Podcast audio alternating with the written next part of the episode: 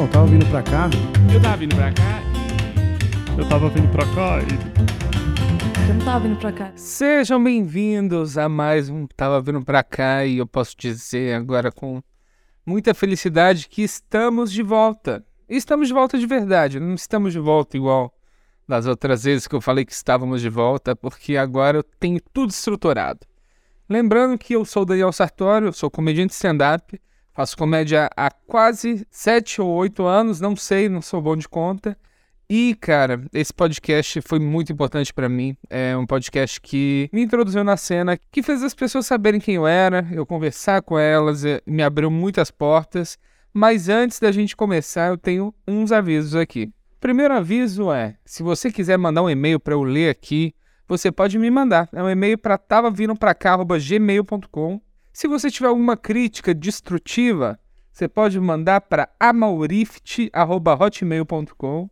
E agora eu quero dizer também que a gente vai estrear um, novo momento. Que qual que é o problema do podcast? O que, que me limita a fazer esse podcast? Eu acho que todo mundo sabe, que me acompanha sabe, o tanto de coisas que eu faço. Eu faço revista, eu faço coisas de publicidade, eu faço minhas artes, eu escrevo para o meu stand-up, eu divulgo meu stand-up. Então é muita coisa, tem muitos projetos que eu faço. E, cara, eu não consigo gravar, editar e postar esse podcast. E esse é o motivo do podcast não continuar. E eu quero que o podcast continue, então eu criei um Apoia-se. Eu tenho um Apoia-se agora, gente. Um Apoia-se que está no apoia.se barra Daniel Sartório e lá você vai ver a minha campanha de Salve o Periquito Australiano.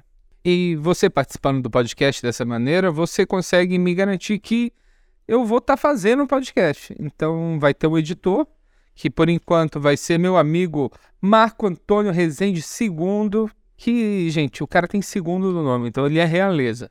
Então, dá para imaginar que eu preciso bancar esse rapaz, né? E também me dá uma ajuda de custo para pagar essa estrutura. Eu vou comprar um gravador do, do meu. Um, um adaptador para tomada do meu gravador Zoom, porque eu uso ele a pilha, cara. E assim, eu vou falar para vocês. Não gosto de admitir isso, não, mas parte da destruição do mundo é o tanto de pilha que eu já gastei nesse negócio. Porque você fica assim, pô, eu quero, eu quero gravar e a pilha não acaba. Aí você fala, não, vou trocar porque vai que acaba no meio. Porque eu nunca tive coragem de deixar a pilha acabar no meio, né? Que eu sou muito noiado com essas coisas. Então, comecei a usar pilha recarregável. Só que pilha recarregável, ela vicia mais do que o nosso primo. O primo que todo mundo tem, né? E, cara, uma hora para de funcionar. Eu lembro que eu fui comprar essa pilha recarregável, no, eu fui num desses stands que se chamavam com um termo pejorativo dos chineses, né, na Paulista, e eu comprei uma, um jogo de pilha da Philips, e eu perguntei pro cara, mas tem alguma garantia? Ele olhou para mim, riu e falou: Você acha, né? E foi assim que esse programa foi gravado por muito tempo. Então eu vou ter esse adaptador, porque eu preciso levar ele na viagem que eu vou falar para vocês já já, tá? Eu vou falar para vocês dessa viagem. Mas, cara, eu tô muito feliz. É, conheço o projeto, apoie o projeto, tá bom? Eu vou agradecer as pessoas que apoiam. Todo o programa eu vou baixar a listinha ali, vou, vou mandar um salve para vocês, tá? E no mais, a gente pode começar. Eu tenho muitas coisas a dizer. O porquê do Tava Vindo Pra Cá, né? Por que, que esse podcast surgiu? Por que, que ele existiu? Esse foi um podcast, cara, que ele ele mudou minha vida, assim. Que, o que que é? Quando eu tava começando no stand-up, eu vejo muito open começando agora, muito open mic, que é o termo que a gente dá para iniciantes da comédia. Eu fico um pouco com um pouco de inveja dele, sabe? Porque é tão mais simples quando você é um open mic começando e você ainda tem esse mundo todo para desbravar. É tão legal, sabe? É tão divertido. As pessoas até me zoam que eu me, ficam me chamando de rei dos opens porque eles acham que eu tenho compaixão demais com os opens. E olha, eu, eu tenho muita compaixão a toda pessoa que tenta fazer stand-up, que eu sei como é difícil, eu sei como esse início é divertido. Eu sou até um pouco meio testemunha de Jeová do stand-up, assim, que eu fico tentando convencer todo mundo a fazer stand-up, porque no final, acho que o stand-up sempre vai trazer o melhor da pessoa que está fazendo. Mesmo que ela não queira fazer isso profissionalmente, se ela fizer isso por um breve período, talvez ela tenha ali um, um ganho de confiança, uma melhora na apresentação.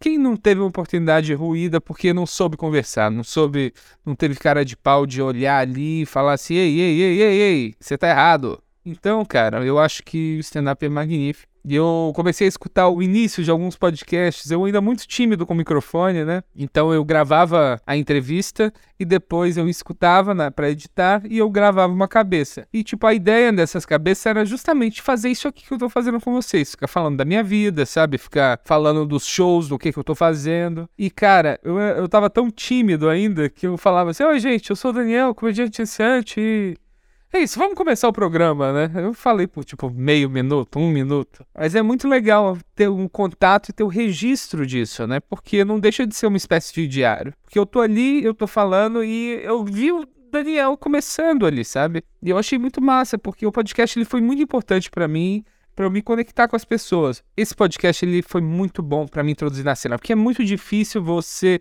sair daquele meio dos open mics, né? Porque tá todo mundo ali doido, todo mundo não sabe o que tá fazendo. E foi um jeito de eu conversar com as pessoas e ter uma ter uma conexão com eles.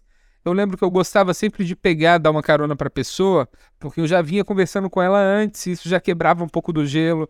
Então isso me deu muitas oportunidades, eu conheci muita gente legal. Eu também tive a oportunidade de ver as pessoas ficando famosas e perceber isso pelo podcast. O primeiro caso disso foi o Igor. Eu lembro assim que eu gravei o podcast com ele. E, cara, ainda é um dos meus podcasts favoritos. Confesso que tem tempo que eu não escuto, porque eu me acho idiota falando. Mas ele já abre com aquela piada que eu amo, que é a piada do homem com cabeça de pêssego, né? E o, o episódio assim começou lá, 300 views, 400 views. Aí do nada foi para 100 mil views, cara. O Igor bombou. E muita gente conheceu ele e foi procurar, tava sedento por conteúdo. E começou a procurar e achou o podcast e viu ele lá falando uma hora sobre comédia. E, e cara, foi muito especial para eu ver isso, sabe? E também ganhar uns ouvintes em cima do Igor Guimarães. Iguinho, lembrando que você tá sempre convidado, viu? Eu vou te fazer um convite formal. É, eu sei que você é um cara muito ocupado, mas quem sabe você não topa voltar aqui no podcast pra gente conversar e bater o que, que aconteceu de diferente, cara, nesses anos. O podcast começou em 2017, então cinco anos depois, cara. Cinco anos depois, e o Igor tá voando, assim. É, hoje em dia é provavelmente um dos próximos maiores comediantes do Brasil. Ele tá bombando, fez várias coisas. Eu escrevi um filme para ele não a pedido dele, né? Porque o meu amigo Bruno Bloch, ele tem um podcast de roteiro muito legal que chama Primeiro Tratamento. Eu acho massa que é um podcast no estilo do Tava Vindo Pra Cá, que ele um roteirista com não tão famoso é, achou uma desculpa para conversar com gente mais famosa. E é isso que eu fazia aqui, e é isso que ele faz lá podcast excelente, você gosta de roteiro. E a gente começou a trocar ideia e ele falou assim: Cara, como que o Brasil não conhece o Igor? Eu falei: Você tem minha atenção. Eu concordo com você e também acho um absurdo. Ele falou: Cara, vamos escrever um filme pro Igor? Aí eu falei, claro, né? Vamos sim. Aí a gente começou e a gente passou por vários processos de pensar nesse filme, pensar como seria esse filme. E várias ideias foram faladas. Hermes, cala a boca, meu.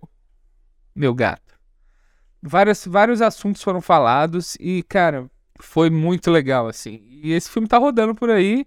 Eu não posso dizer muita coisa, né? Mas eu espero que um dia a gente venda esse filme. Eu escrevi, eu e o Bruno escrevemos esse filme pensando em dois protagonistas, que seria o Igor e eu, quem sabe. Eu não sou o melhor dos atores, né? Como vocês podem ter visto na série O Processo de Di Lopes mas eu me divirto muito atuando, então eu quero muito atuar num filme meu. Pode ser que não seja esse, mas eu tô escrevendo mais coisas para poder fazer e atuar em um deles. Isso vai acontecer eventualmente, nem que seja eu filmando com meu iPhone, tá bom? E cara, falando no outro ponto do podcast aqui, no segundo episódio, no, na descrição eu já escrevi assim, ufa. Ai, cara, eu já tava cansado de fazer porque eu sou muito preguiçoso. Eu odeio. É que eu não sou preguiçoso, eu faço coisa pra caramba. Então, isso acaba virando um motivo para eu não fazer as coisas. Eu detesto trabalho repetitivo e o podcast, infelizmente, tem essa parte de editar e fazer. que é, que é repetitivo, fazer arte. Eu não gosto disso, graças a Deus, Marcolino vai fazer, tá? Então, Marco segundo, por favor, seja o último. Mas é isso, eu falei de ter saudade de ser open e é, eu acho muito diferente toda geração de open, sabe? Eu vejo, por exemplo, Eu sempre penso assim, esses cursos de stand-up, a galera que dá dica para open mic que come começando, e cada vez mais eu acho que a pessoa que pode dar dica de carreira para o comediante é o que acabou de sair da posição de open. E aí tá o problema, né? Porque sair da posição de open é muito difícil, porque o que, que é sair do open? É alguém falar, ah, você não é open mais? Porque se um fala, os outros 100 podem achar você open ainda, né? até virar um negócio meio senso comum, demora demais. Então você, Open Mic aí, ó, relaxa, tá bom? Aproveita, faça amigos, cresça junto com seus amigos, façam seus shows próprios, que essa, essa vida vale a pena, mas você tem que ter paciência. Quando eu comecei a fazer stand-up, tinha umas 30 pessoas começando. Dessas 30 que estavam começando, devem ter só umas 10 que estão fazendo hoje em dia ainda, né? Ter várias pessoas incríveis que pararam de fazer, mas que eventualmente eu acho que vão voltar. Não vou citar elas aqui porque se elas a oportunidade que o Covid deu para eles foi tipo, ah, eu eu tô desde antes da pandemia sem fazer, só que antes da pandemia pode ser 2015, né? Pode ser. Então, Hoje eu vejo assim, eu vejo que tem muito mais open. Quando eu comecei tinha 30. Hoje deve ter uns 300, 500 em São Paulo, né? Em São Paulo. Quando eu comecei, não tinha noite que te obrigava a levar convidado, mas tinha noite que você fazia show para uma pessoa só. E fazer show para uma pessoa só, eu me pergunto quão efetivo é isso para o aprendizado de um comediante.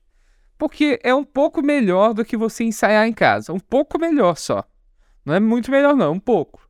Mas se sair de casa esperando fazer um show e você fazer show para uma pessoa, você faz, mas você não sai felizão assim. Pô, fiz um show para uma pessoa, foi do caralho. É bom pra você contar a história depois, sabe? Se um dia você ficar famoso, você ficar, ah, lembra quando a gente fazia show para uma pessoa? Gente, eu fiz show para uma pessoa, tem. Sério, tem menos de um mês, assim. Tem menos de mês. Então, ó, calma. Então aproveite sua vida de open mic eu estou pensando em vários projetos.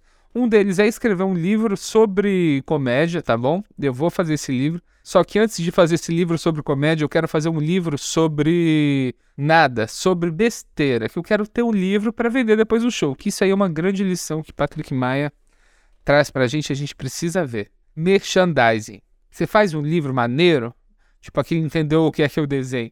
Um livro engraçado pra caramba é um livro maneiro de se ter, de se presentear. Você faz esse livro, você consegue vender depois do show e ali você vai ganhar um dinheiro que, com o show, meus amigos, já sabemos que é difícil, né? Então eu estou procurando o meu livro. Eu não posso falar aqui, mas saibam que vocês são seus primeiros a saber, né? Assim que tiver pronto e vendendo. Mas o que mudou na minha carreira desde então? Então vai fazer sete anos.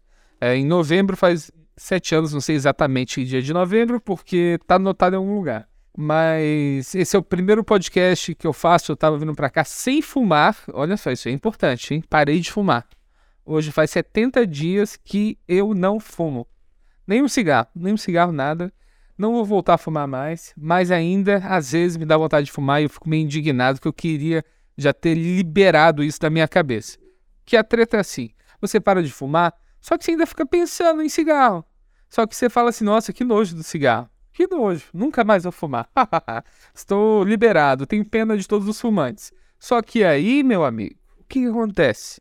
Passa um tempo, seu cérebro fica assim: é, Daniel, você realmente parou de fumar, hein?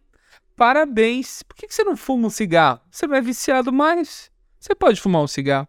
Só que é nessa que o diabo tenta a gente, porque foi nessa que eu voltei a fumar todas as vezes. Eu parei de fumar várias vezes. Parar de fumar sempre engorda, então vocês entendem, né? O que o que aconteceu comigo. Não tem nada mais triste do que você parar de fumar, engordar e voltar a fumar. Isso aí, assim, é de ficar indignado. Mas o que, que acontece? Isso de parar de fumar aumenta a minha ansiedade demais. E eu tô comendo mais, engordei um pouco. Agora eu tentei umas dietas, tentei esse jejum intermitente. A Jéssica me apresentou esse jejum intermitente. Achei incrível. Falei assim, porra, só vou comer uma vez por dia?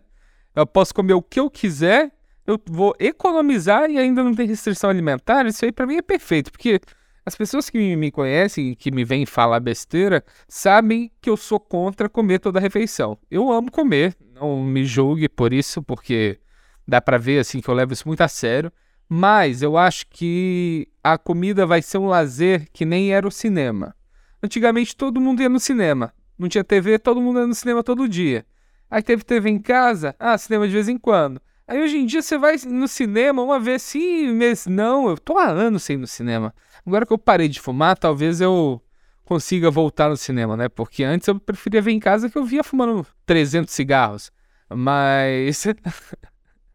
Mas agora eu vou tentar ir no cinema de novo. O último filme que eu fui ver foi o, aquele filme Tarantino. Era uma vez em Hollywood, que eu achei muito bom, apesar da sacanagem que ele fez com Bruce Lee. Mas voltando ao assunto. Parei de fumar. Meu cérebro tá me convencendo. Eu não vou voltar a fumar, tô assim, com certeza disso. Só tô com raiva de estar tá com, esse, com o meu cérebro tentando me vencer pelo cansaço. Só que ele já me venceu várias vezes desse jeito. E dessa vez eu não vou cair que eu li um livro muito bom, chama Método Fácil para Parar de Fumar, uma dica de Nick Glazer no podcast do Joe Rogan. É, muito obrigado, Nick, por isso. Se um dia você aprender português e estiver me escutando, graças. E agora, o que está acontecendo? Agora eu tô no meu projeto do meu primeiro show solo, cara. Meu primeiro show solo e eu já fiz meu show solo três vezes. A primeira vez eu divulguei aqui no podcast, que eu comecei do jeito mais covarde de todos, assim que é, meu Instagram deu uma crescida, né? Aí quando meu Instagram cresceu, eu falei, vamos ver quantos ingressos eu consigo vender para as pessoas que agora gostam de mim. Aí eu vendi todos os ingressos e eu falei assim, é, vou aproveitar e vou fazer o solo. Era uma noite chamava Compro o Papagaio Morto, que é um show, assim, um nome provavelmente terrível, que era um nome de um grupo que eu queria fazer e todo mundo foi contra esse grupo, menos Pedro Lemos. Pedro Lemos apoiou esse nome, só que a grande maioria foi contra. Falaram, não, isso é coisa de imbecil, não vamos fazer e o, o, o grupo nunca aconteceu. Aí eu fiz esse show mesmo assim, tá? Uma referência a Monty Python e foi muito bom a ideia de fazer. Eu decidi fazer o solo, né? Aí eu juntei todo o material que eu tinha, que eu achava bom, né? Não tudo que eu tinha, que se eu juntar tudo que eu já falei no palco eu tenho anotado, eu vou falar por 16 horas. Que é uma loucura isso a gente pensar, né? Que tipo, a gente viu o Afonso aí postando 25 minutos de piada. É, Nil Agra postando 30. Cara, sete anos, eu fazer uma hora de material, eu me sinto às vezes preguiçoso demais, sabe? Eu acho que tem um quê de preguiça, com certeza, mas eu acho que a primeira hora é mais difícil de fazer. Isso aí eu, eu acho, porque você tá aprendendo muito, você tá muito ruim no palco, né? Porque o material no início, sinceramente, eu não acho que a piada, o material que você tem é o mais importante. O mais importante é você achar seu ponto de vista e ficar confortável no palco. E agora que eu tô ficando confortável, às vezes ainda pinta um desconforto? Pinta. É num show importante? Sim. Mas.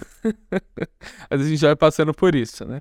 Aí eu fiz esse show, foi muito legal. Eu tava com a voz terrível. Aí eu tive que fazer todas as artimanhas que eu, eu vejo só nos stories dos quatro amigos, né? É, nebulização, eu também fiquei mascando aquelas balas de strepsius, gengibre pra caralho, própolis. Vocês já tiveram overdose de própolis? Eu já tive overdose de própolis. Sabia que se tomar muito própolis, você vomita bile? Isso é verdade, aconteceu comigo. Aí, cara, eu fiz esse solo, foi muito legal. Tava lá a galera, meus melhores amigos abrindo. Foi a, a Babu, Renata Saí, Jamauri, Jéssica. E, cara, foi demais, assim. Foi uma experiência incrível. É, o Thiago, marido da Babu, né? Meu grande amigo, cinegrafista famoso, Bigode, como, como a Babu apelidou ele.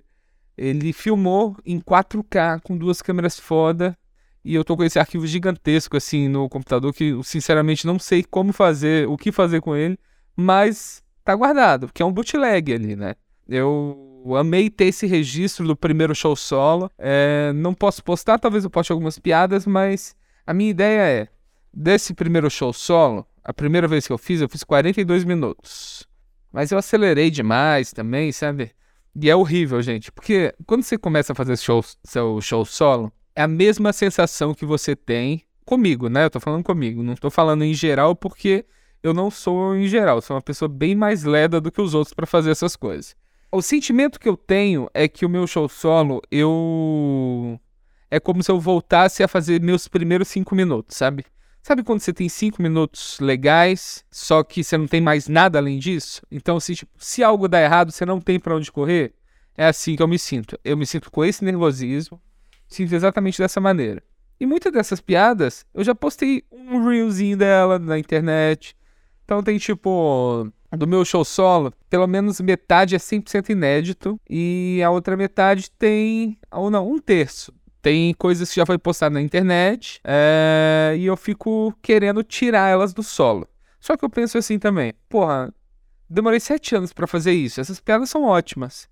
Eu vou aposentar elas porque o porque sei lá 30 mil pessoas viram, 50 mil pessoas viram. Quando eu posso atingir mais gente ainda, aí é o Daniel megalomaníaco, né? Então, eu tô meio em dúvida, mas provavelmente no futuro, porque o que acontece? Todo material que eu fiz pós-pandemia, que eu fiz por volta de uns 40 minutos novos pós-pandemia, né? Eu já julgo eles melhores do que antes. E se eles são melhores do que antes, eu talvez consiga fazer uma hora inteira. Talvez não, né? Eu vou conseguir fazer. Eu posso substituir todas essas piadas que já foram para a internet. E quando eu chegar o momento de gravar meu especial, eu vou gravar ele bem, assim, no teatro. É... Teatro eu não sei, né? Mas bem produzido, bem filmado e só porrada. É isso que eu quero. Eu quero, assim, a hora perfeita. Vou tentar chegar nessa hora perfeita, né? Muita gente enlouquece tentando, mas eu vou tentar. E, cara, é muito legal esse processo. Eu, aí, depois desse show, que foi super legal, eu fiz um show mais legal ainda, que foi no Clube do Minhoca. Clube do Minhoca, ele foi demais, porque foi todo o pacote, assim. Eu fiz um show lotado, vendi 64 ingressos, ganhei um dinheiro razoável, olha só. E, cara, eu tive um show explosivo, assim, explosivo, foi muito bom, cara. A galera curtiu pra caralho, eu curti pra caralho, eu tava ali presente pra caramba. Eu ainda tenho problema de lembrar um pouco a ordem e eu fico trocando a ordem, que eu não achei ainda o jeito de fechar o solo. Até nesse momento eu não tinha achado, na verdade. Aí eu fui pro Rio, que talvez tenha sido uma das decisões mais loucas da minha vida, viu? Ir pro Rio, assim, fazer um show solo. Porque, tipo, eu nunca tinha feito nem show no Rio. Nunca tinha feito show no Rio.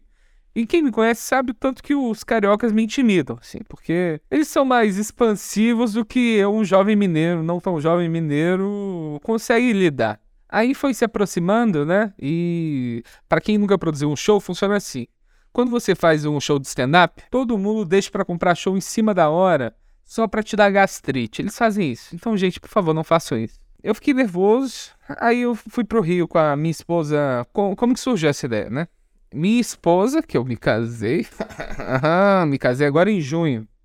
E a gente fez um casamento demais, assim, foi para poucas pessoas. Meus amigos que escutam isso aqui, me desculpem se não foi convidado, tá bom? Eu esqueci de algumas pessoas, por ser longe. A gente ainda vai fazer um em São Paulo e em Fortaleza. Mas a gente casou numa festa junina incrível, tá? Com fogueira e tudo, forrozinho, foi bom demais. Aí a minha esposa, Jéssica Angelim, grande talento cômico, que aliás eu eu digo para todo mundo que com o tempo de comédia que ela tem, ela já tira muito mais risada do que eu tirava, assim. Não tenho nem dúvidas que essa mocinha aí vai vai alcançar altos voos e eu vou ser aquele peixinho que anda juntinho com o tubarão, tá? Vou documentando, né? Documentando as coisas. Então, ela teve um trabalho lá no Rio, né? Ela trabalha numa empresa de verdade e ela precisou ir pro Rio fazer uma apresentação. Uma apresentação ainda de comédia, hein? Ela já é conhecida no trabalho dela por ser engraçada comediante. Aí colocaram para apresentar um game show lá e ela falou assim: ah, por que, que a gente não vai? Aí eu falei: vamos lá, a gente vai e a gente pega esse dinheirinho que a gente ganhou da venda da gravata e a gente torna no Hotel Maneiro e a gente tira a nossa lua de mel. Nossa lua de mel no Rio, eu aproveito e marco um show. O que, pensando agora em retrospecto, foi um erro, porque eu fiquei mais tenso com a chegada do show, eu não consegui relaxar tanto no Rio de Janeiro como eu queria, né? Aí a gente pegou um hotel, eu pedi conselhos ao meu amigo Pedro Pan, né? Que se diz um grande entendedor do Rio de Janeiro, de Copacabana. Aí você não entende porra nenhuma, porque ele me indicou um hotel que eu cheguei lá e qual foi a minha malandragem, né? Eu peguei um hotel no preço bom, aí eu vi no Instagram deles e que dava pra mandar DM, né? Igual todo Instagram. Aí eu falei assim: vamos ver se eu consigo alguma malandragem tentar aproveitar, que eu não sei pedir permuta ainda, mas eu tento algumas malandragens desse jeito. Aí eu mandei assim: oi, gente, tudo bem? Estou pensando em me hospedar aí. É, se eu fechar, existe alguma possibilidade de fazer um upgrade? Porque é a minha lua de mel com a minha esposa. Aí eles me mandaram lá um flyer que dos upgrades de Dia dos Namorados. Então, basicamente, para eu ficar numa suíte de luxo, eu ia pagar 200 reais a mais. Um pouco eu gastei aí mil reais na, em cinco dias de hospedagem. Foi menos que isso. Não sei quanto foi. Mas, tipo, eu paguei. Ah, tá. Foi isso, gente. Desculpa. Eu não queria falar valores. Não queria falar valores assim. Mas se lembre que foi dividido por dois e foi um presente, tá bom? E eu paguei 200 reais a mais para ter uma suíte de luxo. E se eu tivesse pago 300 reais, eu pegava presidencial. Eu quase peguei a presidencial.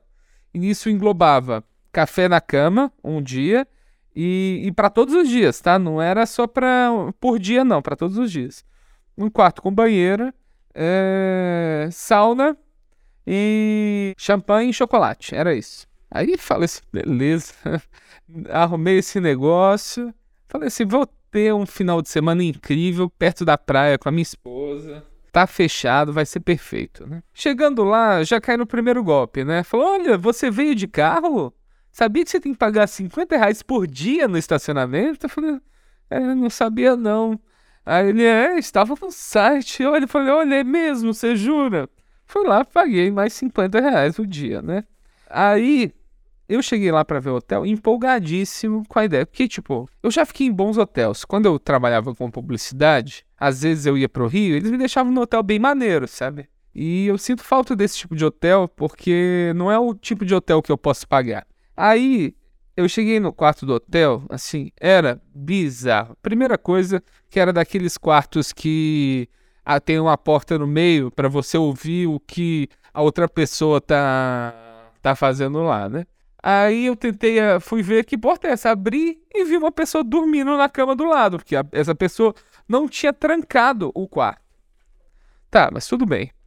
Aí eu cheguei lá, tinha pétalas de rosa, e tinha um cisne de pano. Que o cisne de pano, gente, eu não entendo o porquê do cisne de pano, não acho nada assim romântico.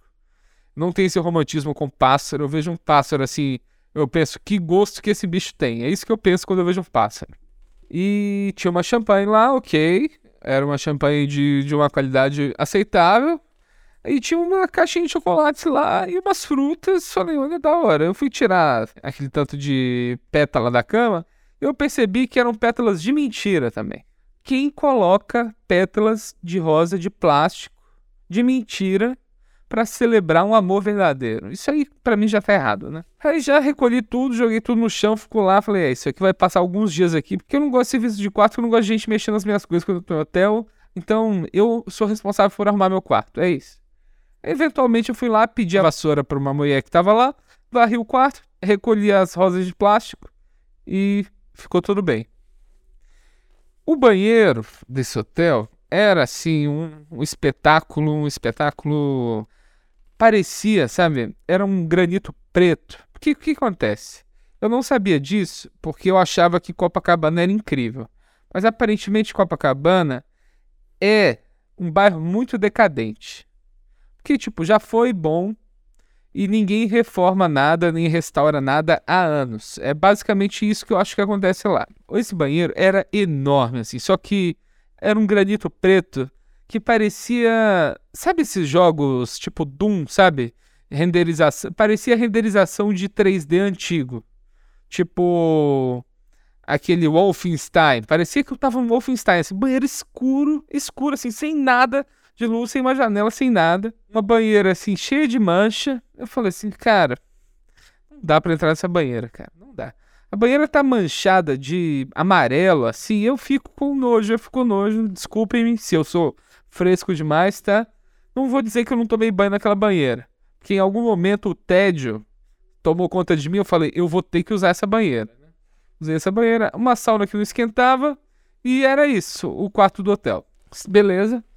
Aí eu fiz uma coisa também para esse solo, que eu fiz um, um, acordo com o rapaz do Casa de Minas. Casa de DI Minas. Ele, o Rodolfo, ele já tinha aparecido no meu Instagram, né? Eu já tinha falado, manda os queijos aí, meu. Aí ele falou, ah, mas eu tô no Rio, não sei o quê. E chegou a oportunidade, falei, olha, vamos presentear quem for no show com produtos mineiros. Ele falou, vamos. E cara, só isso aí para mim já valeu essa viagem, porque eu distribuí, ó, dois kits com três itens. Tinha linguiça, tinha queijo, tinha doce de leite, tinha café, tinha cachaça. Eu saí distribuindo lá no final do show e foi ótimo. E esse show eu fiquei, eu tava bastante nervoso, então eu decidi conhecer outros shows, né? Fui em outros shows do Rio, não ia fazer isso, falei, não, só vou fazer o solo mesmo, porque eu quero ficar curtindo com a minha esposa aqui, tá? Então não vou marcar outros shows, não marquei outros shows. Só que eu cheguei lá, me arrependi, porque falei, caralho, eu não vou fazer nenhum show só, show no Rio antes de fazer o show solo. Aí, cara, eu já comecei a procurar, né? Mandei uma mensagem pro Gui Albuquerque, que ele tem um show lá no na Tijuca, Gui Albuquerque, que ele tem um show lá na Tijuca, num lugar de cerveja bem legal. E, cara, eu cheguei lá, era ele falando, fazendo, conversando com a galera, ficou uns 40 minutos, não tinha tanta gente, tava um dia meio lotado, que era o dia de jogo, né? Mas eu tive um show super legal. Super legal. Me chamou, fiz 20 minutos, foi ótimo. Galera curtiu, se divertiu. Falei, pô, olha só, em Rio de Janeiro. Aí eu me empolguei, já falei com o Havok também, Havok Miranda. Aí ele me marcou para fazer no Rio Retrô. E o Rio Retrô, ele é bem longe, que é na Barra. Ele é num shopping, que é um tipo de shopping que eu nunca tinha visto.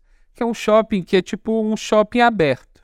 Então é um shopping que você chega de carro você tem lá vários complexos que você para lá dentro e tal. E é isso, não é tipo um prédio gigante. São vários prédios grandes pra caralho. Fui lá fazer no Rio Retrô. E foi, cara, muito legal. Fiquei muito feliz de ter ido lá, cara. Tava lá o Cláudio Torres Gonzaga, a Ju Querido. Tinha uma outra menina muito boa que tava começando lá naquele momento. E não tinha tanta gente também, mas foi um show super legal, cara. Show super legal, fiz uns 7, 8 minutos. Tava testando uns materiais que eu tinha sobre o Rio de Janeiro também, foi importante pra caralho. Muito obrigado a vocês que abriram espaço para mim lá. E chegou a data do solo, né? Só que o, qual, qual o problema? Eu tinha uma hora e meia apenas de pauta. Eu tinha que entregar. O meu show estava marcado para as oito e eu tinha que entregar o meu show nove e meia, no máximo.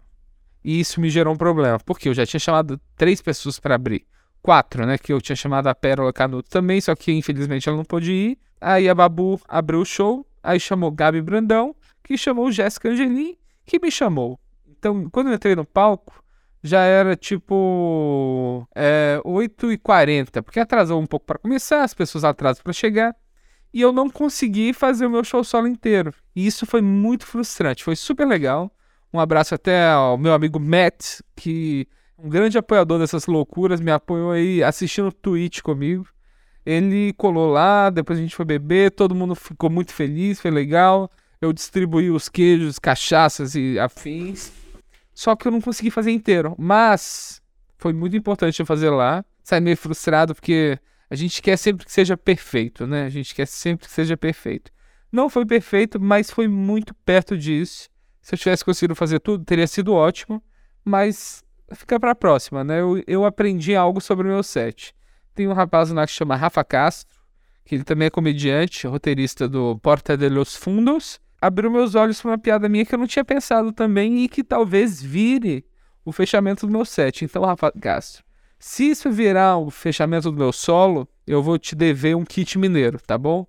É, testei uma vez o, como set, né? Mas eu vou testar agora como solo de novo, lá em Floripa. Que, aliás, gente, vamos para Floripa em 23 de novembro. Estarei em Floripa na minha grande incursão no sul do Brasil. É, e dia 24 eu vou estar em Blumenau, no Porão, cara. Eu tô ansioso para conhecer esses dois lugares. Todo mundo fala que eles são incríveis. Vai eu e meu amigo Amauri, a gente vai viajar, a gente vai de carro. Eu conversei com o pessoal, eles iam pagar a passagem. Eu falei, o que que ao invés de me dar passagem, vocês não me dão o dinheiro da passagem e eu vou de carro e eu levo a Mauri, que a gente vai lá, conhece, abre meu show e a gente faz esse rolê de comédia juntos que a gente sempre falou de fazer, né? E é lá que eu vou testar fazer o final novo que o Rafa Castro sugeriu ali. Que pode ser bem interessante. Um callback que estava óbvio. Um callback que estava óbvio, mas só eu, que sou idiota, não consegui ver. Então, muito obrigado por isso, por mostrar que eu sou idiota, Rafa. Que, aliás, é meu segundo amigo Rafa Castro. Tem um pianista e um comediante com o mesmo nome, olha só. Mas então é isso, gente. Eu vou fazer essa incursão pelo sul aí. Vou levar meu gravador e microfone para a gente gravar podcast no caminho. vou tentar gravar uns episódios, que isso aí é um projeto que eu tinha antigo, eu tava vindo pra cá de gravar versões da estrada. Então, tipo, eu vou pra uma cena diferente, converso com os comediantes, a gente grava um podcast, aí eu vou pra uma outra cena, eu gravo podcast também. Então, vai ser muito legal fazer essa versão do podcast na estrada.